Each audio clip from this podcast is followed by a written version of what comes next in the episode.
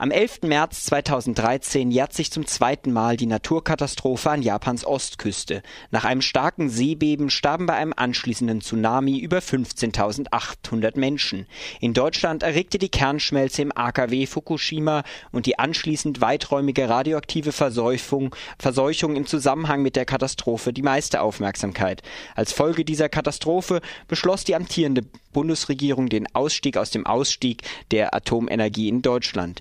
Und im Studio freue ich mich nun mit Axel Mayer, dem Geschäftsführer des Regionalverbands Südlicher Oberrhein des BUND, über Gedenk- und Protestveranstaltungen in der Region anlässlich dieser Katastrophe zu sprechen und auch ein paar neue Infos zur Sache AKW Fessenheim und einem möglichen Ende dieses AKWs sprechen zu dürfen. Hallo Axel, schön, dass du hier vorbeigekommen bist. Ja, einen schönen guten Tag.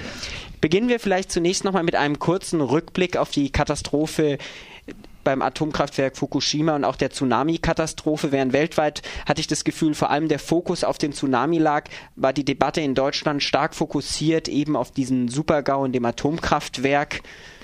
Äh, ich hatte schon den Eindruck, dass äh, die Kernschmelze in den Reaktoren weltweit große Beachtung fand. Aber man merkt natürlich beispielsweise in Frankreich, dass das atomare Dorf, also diese Verfilzung von Atomenergie, Wirtschaft und Medien, dass die da eine Rolle spielt und dass man da versucht hat, das Thema herunterzuspielen. Aber es war einfach in Deutschland ein großes Thema. Das hatte sicher mit der damaligen politischen Situation zu tun. Wir hatten ja unter den, unter der rot-grünen Vorgängerregierung diesen viel zu langsamen Atomausstieg, der dann gecancelt wurde von Schwarz-Gelb. Und da gab es einfach eine Kampagne, die war auf dem Höhepunkt. Und genau in diese Phase hinein, mitten auf dem Höhepunkt der Anti-Atom-Kampagne bundesweit, kam dann dieser Atomunfall kurz vor den Wahlen in Baden-Württemberg. Ich denke, das war so die spezifische Situation in Deutschland, die es in anderen Ländern nicht gab. Während Deutschland ja jetzt einen Atomausstieg ähm, beschlossen hat, der zwar von vielen Kritikern als halbherzig, zu langsam und auch nicht konsequent bezeichnet wird, ist ja in anderen Ländern, beispielsweise auch in Japan, jetzt eine neue konservative Regierung wieder an der Macht und da hat man das Gefühl, also eine wirkliche weltweite Bewegung zum Ausstieg aus der Atomenergie gibt es nicht, eher sogar das Gegenteil. Schwierig, also ich habe nicht den Eindruck. Und zwar einerseits natürlich die Folgen des Atomunfalls von Fukushima und auf der anderen Seite, was im Moment eher für einen weltweiten Ausstieg spricht, sind die ist die ökonomische Seite. Das heißt, in Frankreich, äh, dem Pro-Atomland überhaupt in Europa, äh, gab es eine Debatte um neue Atomkraftwerke. Es wird auch ein neues gebaut und es wird immer teurer, dieser Reaktor, der da, der da im Moment gebaut wird. Und zwischenzeitlich berichten auch die französischen Medien, der neue französische Atomreaktor Reaktor, der gebaut wird, der wird seinen Strom viel teurer produzieren als die französischen Windräder. Das heißt, es gibt sozusagen eine Zangenbewegung. Auf der einen Seite die Gefahren äh, der Atomenergie, die, wo es auch in Frankreich massiv Anti-Atom-Bewegungen gibt, und auf der anderen Seite aber auch die ökonomische Seite. Atomkraftwerke lohnen sich nicht. Also neue Atomkraftwerke lohnen sich nicht. Die stehen in, in keiner Relation jetzt beispielsweise zum Preis, mit dem man äh, Strom aus Windrädern erzeugen kann. Was sich natürlich immer noch lohnt, sind die alten abgeschriebenen Atomkraftwerke.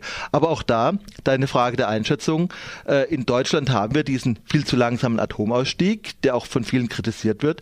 Aber wenn ich nach Frankreich schaue, man will die Atomkraftwerke relativ lange laufen lassen, oder in der Schweiz, wo die ältesten Atomkraftwerke der Welt laufen, Betznau ist das älteste Atomkraftwerk der, der Welt, da diskutiert man über Laufzeiten von 45 Jahren. Das ist eigentlich undenkbar und ein massives Risiko.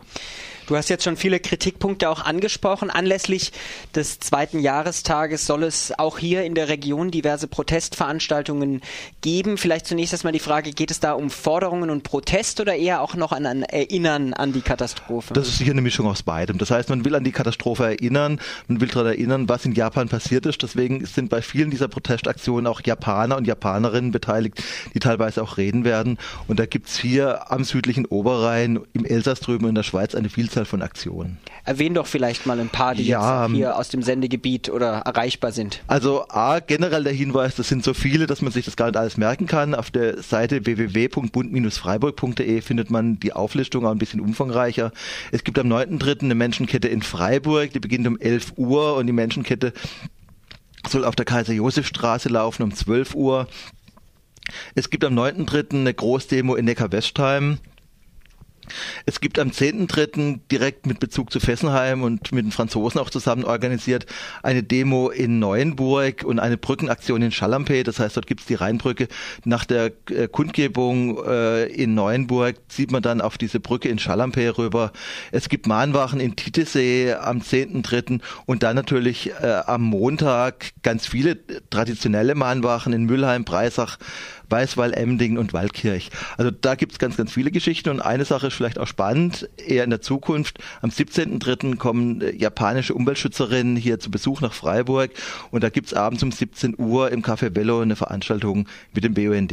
Aber wie gesagt, für die Hörerinnen ist das einfach zu viel. Ja, nachlesen, nachlesen auf der Bund-Homepage oder es hängen auch viele Plakate hier das, am südlichen Oberrhein. Genau, und im Zusammenhang wird mit diesem Interview werde ich die Termine auch nochmal auf die Seite von www.rdl.de stellen. Du hattest jetzt schon angekündigt, dass es auch Protestaktionen gibt, die ähm, Landes- oder Staatengrenzen überschreitend sind. Hier in Freiburg erregt ja insbesondere immer wieder viel Öffentlichkeit oder auch Besorgnis das Atomkraftwerk in Fessenheim. Die neue französische Regierung unter François Hollande hatte eigentlich angekündigt, das Atomkraftwerk stilllegen zu wollen. Vielleicht mal kurz, wie ist denn der aktuelle Stand in dieser Debatte?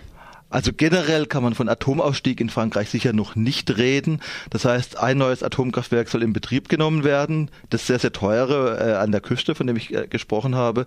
Und eins soll abgeschaltet werden, nämlich Fessenheim. Und da gab es diese Ankündigung, Fessenheim soll im Jahr 2016 abgestellt werden. Aber man muss dazu sagen, es gibt in Frankreich natürlich auch das atomare Dorf, also diese Verfilzung von Atomwirtschaft, Medien, Politik. Und es kämpft natürlich tapfer dagegen, Fessenheim abzustellen. Das heißt, es die das atomare Dorf in Frankreich hat so ein bisschen die Befürchtung, dass es einen Dominoeffekt geben könnte. Fessenheim kippt, äh, Cattenom kippt und die anderen Atomkraftwerke werden mitgerissen. Das heißt also einfach, dass es dann nicht bei Fessenheim stehen bleibt. Das ist die Hoffnung der Anti-Atom-Bewegung in Frankreich, die auch in Paris demonstriert und in Straßburg demonstriert jetzt. Und das ist natürlich die äh, Angst der Atomindustrie selber. Das heißt, der symbolische Wert geht weit über nur dieses eine AKW. Geht hinaus. weit, ja, einfach so diese Domino-Theorie. Fällt eines, fallen die anderen auch, weil die anderen sind natürlich genauso gefährlich. Und deswegen äh, wehrt sich das atomare Dorf in Frankreich natürlich massiv gegen die Fessenheim-Stilllegung und da erleben wir im Moment so, ja, ganz seltsame Bündnisse. Auf der einen Seite äh, gibt's äh, gibt's äh, ja Leute aus dem rechtsnationalen Lager, muss man sagen. Der Chef der äh, der französischen Überwachungskommission, der Bürgermeister von Ensisheim, äh, der ist der Chef der Kontrollkommission und der ist bekannt dafür, dass er schon einmal ein Sinti-Lager angezündet hat vor den Toren seiner Stadt. Dafür wurde er auch als Brandstifter verurteilt, wurde aber wiedergewählt. Das heißt, ein Rechtspopulist und der kämpft im Moment sehr stark mit nationalen Untertönen für das Atomkraftwerk Fessenheim und auf der anderen Seite die Gewerkschaften. Also ich finde es nachvollziehbar, dass Gewerkschaften für Arbeitsplätze kämpfen, also gar keine Frage. Das ist nachvollziehbar. Aber in Frankreich ist einfach auch so, dass die großen Gewerkschaften immer sehr stark eingebunden waren in ja in die Profitlogik der e- Elektrizität de France. Das heißt, ein Prozent des Umsatzes der EDF geht an die Gewerkschaft CGT, an das Sozialwerk. Und das sind ungeheure Summen. Und da wissen wir nicht genau, geht es der CGT eigentlich tatsächlich jetzt um die Arbeitsplätze vor Ort? Um die Belange der Leiharbeiter hat man sich äh, bei der CGT nie gekümmert? Oder geht es tatsächlich um diese ökonomischen Abhängigkeiten von einem Atomkonzern? Ich denke, das ist auch eine, eine, Geschichte, wo man sehen muss, es gibt auch strukturkonservative linke Gewerkschaften. Das ist eine ganz verrückte Geschichte. Und da gibt es so eine ganz seltsame Mischung. Also auf der einen Seite Rechtskonservative wie dieser Bürgermeister von Ensisheim und Gewerkschaften, die einfach für die Laufzeitverlängerung kämpfen. Und Wenn du den Populismus vielleicht schon angesprochen hast, in einer aktuellen Stellungnahme warnst du davor, Zitat, vor den kleinen und großen nationalen Fettnäpfchen, die gerade überall aufgestellt werden und wo auch eine Anti-Atom-Bewegung aufpassen muss, ähm, nicht reinzutreten. Würdest du das vielleicht noch kurz ausführen? eine uralte Geschichte. Eine uralte Geschichte liegt mehrere Jahrzehnte zurück. Und zwar gab's äh, war in Frankreich der schnelle Brüder geplant in Malville und da gab es eine massive Anti-Atom-Bewegung dagegen und das war schon vor über drei Jahrzehnten. Und damals gab es ganz, ganz viele Deutsche, die in diesen Protest involviert waren. Und damals gab es Widerstandscamps um diesen schnellen Brüder vor einer Großdemo. Und da gab es leider den politischen Fehler, ein großes deutsches Camp auch zu machen. Das heißt, es gab französische Camps, international. Und dann wurde dieses deutsche Camp umstellt und äh, die Polizei hat es geräumt und hinterher war die ganze rechtsnationale Presse voll mit Berichten, die deutschen Investoren kommen wieder Und da hat man einfach versucht, die französische Atombewegung, Anti-Atom-Bewegung niederzumachen.